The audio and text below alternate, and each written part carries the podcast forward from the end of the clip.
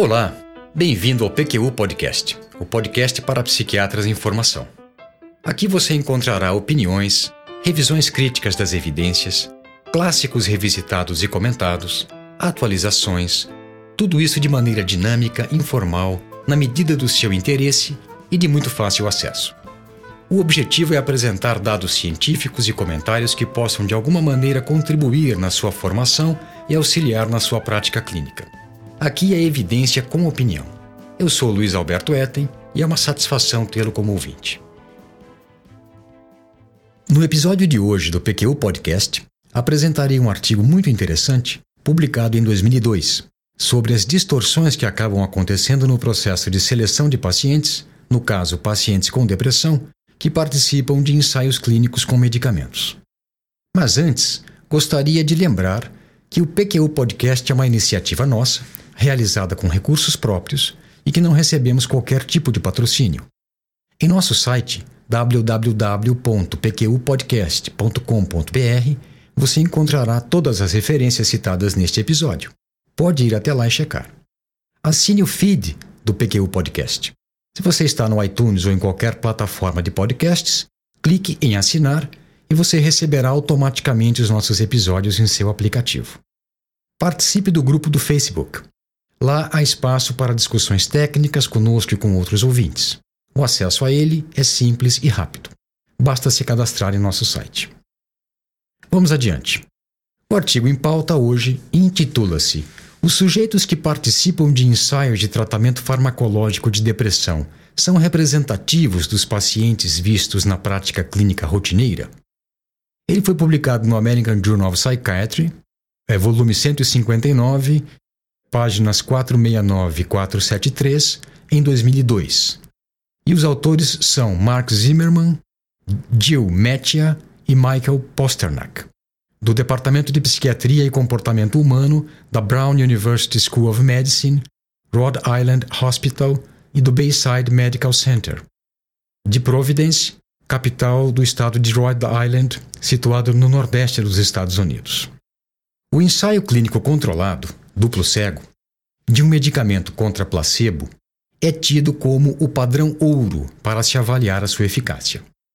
Isso porque esse desenho minimiza possibilidades alternativas de melhora, como recuperação espontânea e efeito placebo, por exemplo, que pudessem ser erroneamente atribuídas ao tratamento medicamentoso.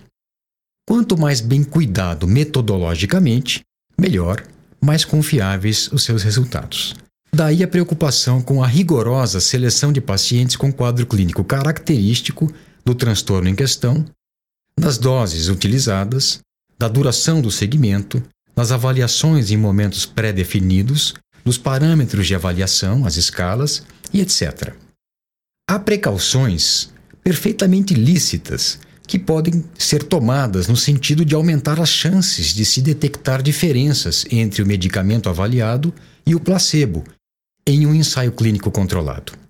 Por exemplo, excluir da amostra estudada os pacientes com depressão leve, que sabidamente apresentam maior resposta ao placebo, ou aqueles com menor chance de responderem ao tratamento, os pacientes com depressão crônica ou resistente. Zimmermann e colaboradores se preocuparam em esclarecer uma questão que por anos intrigava investigadores e clínicos: a real possibilidade de generalização dos resultados de ensaios clínicos para a prática cotidiana. Com esse objetivo em mente, realizaram um levantamento inteligente, cuja conclusão foi, no mínimo, perturbadora. Permita-me explicar melhor, valerá a pena. Eles avaliaram sistematicamente, por meio do SKID DSM-4 e da escala para transtornos afetivos e esquizofrenia, o SEDS, o perfil clínico de 803 pacientes com 18 a 65 anos, com queixas de depressão, que procuraram o ambulatório do Departamento de Psiquiatria do Hospital Rhode Island, serviço privado que trata predominantemente pacientes de convênio. 346 pacientes, 122 homens e 224 mulheres, com idade média de 38 anos e meio, foram diagnosticados com depressão unipolar ou bipolar. Paralelamente, eles revisaram os critérios de inclusão e exclusão utilizados nos estudos de eficácia de antidepressivos publicados de 1994 a 1998 no Archives of General Psychiatry, American Journal of Psychiatry, Journal of Clinical Psychiatry, Journal of Clinical Psychopharmacology e Psychopharmacology Bulletin. Três quartos deles excluíam pacientes com história de episódio maníaco ou hipomaníaco, sintomas psicóticos, score baixo na escala de Hamilton, abuso de drogas uh, ou álcool nos seis meses anteriores, risco de suicídio e comorbidade com transtornos de ansiedade. O que eles fazem daqui em diante é aplicar esses critérios de exclusão dos ensaios clínicos que testaram a eficácia dos antidepressivos nos pacientes da vida real, lá do ambulatório do Departamento de Psiquiatria do Rhode Island Hospital. 31, 9% dos 346 pacientes receberam diagnóstico de transtorno bipolar 1 e 2. Dos 315 restantes, 22, 7%, tinham sintomas psicóticos. Com esse primeiro filtro, 53 dos 346, ou seja, 15% dos pacientes, teriam sido excluídos. Dos 293 pacientes com transtorno depressivo maior unipolar sem sintomas psicóticos, 159, aproximadamente 54%, tinham um score menor do que 20 na escala Hamilton de depressão. E este foi o ponto de corte mais utilizado nos estudos. E esses pacientes, então, é, 54% da amostra original teriam sido excluídos dos estudos. Se o ponto de corte fosse 18, a exclusão teria sido de 123 pacientes, 42%. Também dos mesmos 293, 23 deles, quase 8%, tinham problemas relacionados a álcool e drogas nos seis meses anteriores ao processo seletivo para o estudo. Se a decisão fosse de excluir os pacientes com ideação suicida moderada ou grave, quase 20% dos 293 não participariam dos estudos. Além disso, 156 dos 293 pacientes, 53% aproximadamente, teriam sido excluídos dos ensaios clínicos por apresentarem comorbidade com transtornos de ansiedade. A utilização conjunta desses critérios todos excluiria 252 de 293 pacientes, 86%. Quando eu disse que os resultados eram perturbadores, era a isso que eu me referia. Somente uma pequena minoria de pacientes com depressão que buscaram tratamento no ambulatório de psiquiatria do Rhode Island Hospital estariam qualificados para fazer parte do ensaio clínico para avaliar a eficácia de antidepressivo. Dependendo dos critérios utilizados, apenas 14% deles seriam selecionados. Se considerarmos que não foram computados os casos de comorbidades médicas, os casos de ausência de resposta a tratamento prévios e os casos em que havia uso de drogas ilícitas detectado por screenings de urina, esse pequeno número poderia ainda ser superestimado. Os ensaios clínicos de eficácia de antidepressivos tendem a avaliar, então, somente pequeno subgrupo de pacientes com depressão com um perfil clínico bem restrito, e assim sendo, seus resultados seriam generalizáveis para a pequena fração dos pacientes que buscam tratamento e recebem medicação antidepressiva. Na medida em que os hábitos de prescrição são influenciados pela pesquisa médica, é de se supor que tamanha restrição das amostras estudadas em ensaios clínicos limite a extrapolação dos resultados para a prática cotidiana. Vislumbramos pelo menos duas implicações diretas das conclusões deste levantamento. A primeira é que em diversas situações em que antidepressivos poderiam ou deveriam ser utilizados, não o são, mesmo em se tratando de pacientes com diagnóstico fechado de transtorno depressivo, aqueles com quadros leves, vivenciando luto e usuários de droga, por exemplo. Isso porque não existem evidências suficientes de que com o tratamento o prognóstico é melhor, ou seja, de que expor os pacientes ao risco de efeitos colaterais seja válido, de que a relação risco-benefício seja compensadora. Por outro lado, Quando se trata de pacientes com pior prognóstico, como os que têm depressão comórbida com transtorno borderline de personalidade, mesmo que as evidências de eficácia medicamentosa não sejam mais claras do que para pacientes com depressão leve, raramente não se utiliza antidepressivo. Até pelo contrário, eles são prescritos em doses mais altas do que nos casos de depressão pura, nos quais a literatura sobre eficácia antidepressiva se baseia. Embora pareça menos problemático privar pacientes com quadros leves de tratamento medicamentoso cuja eficácia não foi comprovada, do que privar pacientes com quadros mais graves, a questão subjacente é a mesma nas duas situações.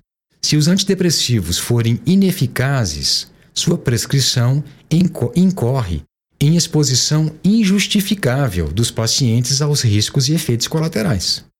Também é difícil acreditar que, nesses casos em particular, o médico assistente aborde o assunto é, sobre a ausência de eficácia, sobre a ausência de estudos de eficácia com os pacientes.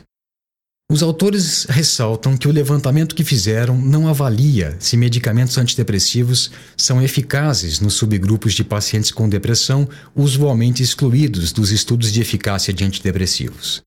Algumas poucas evidências disponíveis, aliás, sugerem que sim, que os antidepressivos são também eficazes em casos de depressão, geralmente não incluídos nos ensaios clínicos em virtude de critérios de exclusão tão restritivos.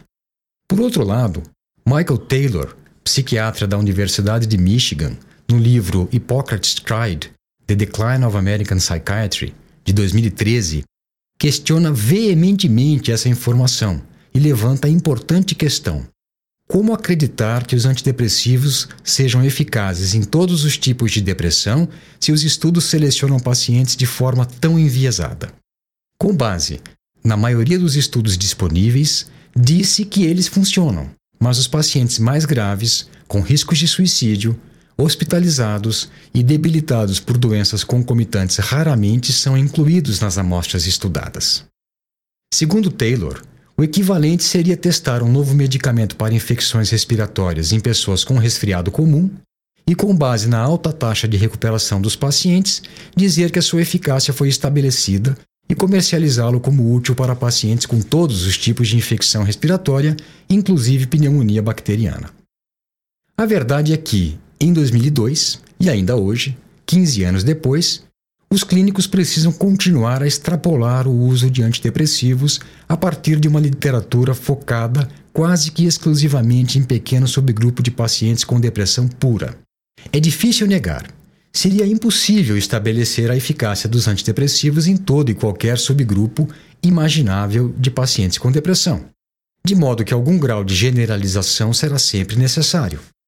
Porém, estudos como esse que eu apresentei são um lembrete para os psiquiatras do quanto é limitado o conhecimento sobre a eficácia de antidepressivos em grandes grupos de pacientes com depressão diagnosticada segundo o DSM-4. Este estudo, que hoje consideramos clássico, também revela quanto ainda teríamos que avançar nos esforços para superar a distância entre a pesquisa sobre eficácia de antidepressivos, realizada em condições rigorosamente controladas, e a sua eficácia no mundo real. Foi de questionamentos derivados de estudos como esse que eu acabo de apresentar que ganhou força a ideia de se realizar investigações com formato diferente e critérios de seleção menos rigorosos, como por exemplo o STAR-D, mas esse será assunto de um outro episódio do PQU Podcast. Hoje paramos por aqui. Apresentei e comentei os resultados de um artigo que descreveu o quanto a utilização de critérios de seleção de pacientes muito restritiva limita a extrapolação de resultados de ensaios clínicos para a prática clínica cotidiana. Espero que tenha gostado. Um abraço e até o próximo episódio. Opiniões, dúvidas, questionamentos? Participe do nosso grupo no Facebook. Lá há espaço para discussões conosco e com outros ouvintes. O acesso a ele é simples e rápido. Basta se cadastrar em nosso site. Assine o feed do podcast. Se você está no iTunes ou em qualquer outra plataforma de podcasts, basta clicar em assinar e receberá automaticamente nossos novos episódios em seu aplicativo. Visite nosso site www.pqpodcast.com.br Lá você encontrará as referências citadas neste e em outros episódios. O PQU Podcast agradece sua atenção.